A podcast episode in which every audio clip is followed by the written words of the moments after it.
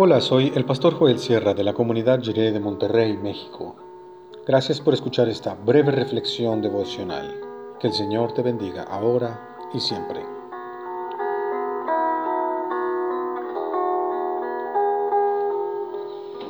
Crece más. Dice Marcos 4, del 30 al 34 en la versión La Palabra. También dijo, ¿A qué compararemos el reino de Dios? ¿Con qué parábola lo representaremos?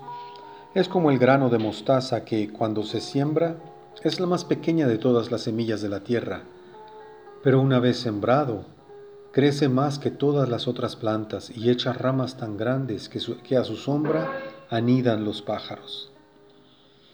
Con estas y otras muchas parábolas les anunciaba Jesús el mensaje, en la medida en que podían comprenderlo y sin parábolas no les decía nada.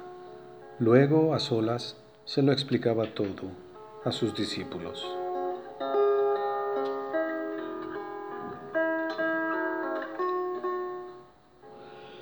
La parábola de la semilla de mostaza es acerca de los comienzos pequeños, insignificantes, y de la promesa de desarrollo y crecimiento hasta dimensiones mucho más grandes.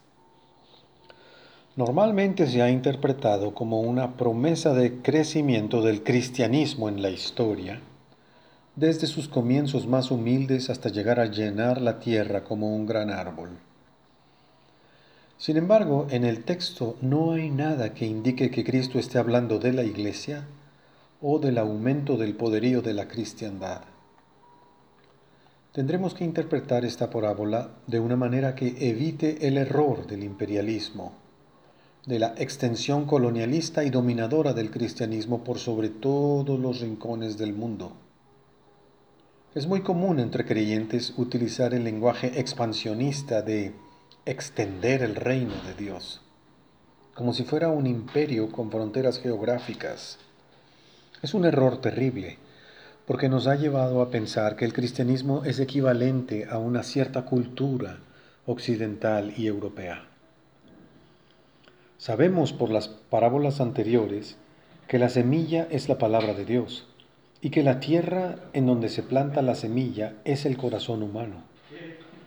Por lo tanto, sería más congruente interpretar esta parábola como el crecimiento del Evangelio en nuestra vida, la manera en que Cristo se hace cada vez más y más presente en nuestro corazón, de modo que lo llena todo y produce una transformación en nosotros.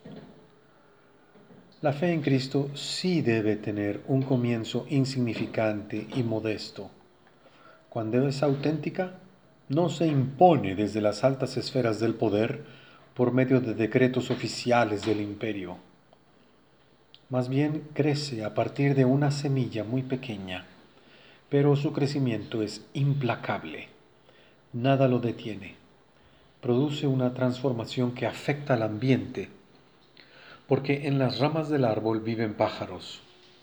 Esto quiere decir que la persona que conoce a Cristo se convierte en una bendición para los demás, en una fuente de seguridad y en un refugio para quienes tienen el corazón confundido y asolado.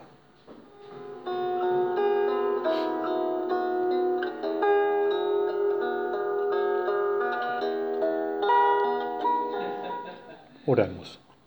Señor, realiza tu maravillosa obra en nosotros desde hoy. Que tu palabra crezca en nuestro corazón como esa semilla pequeña, cuyo crecimiento no puede ser detenido por nada. Amén.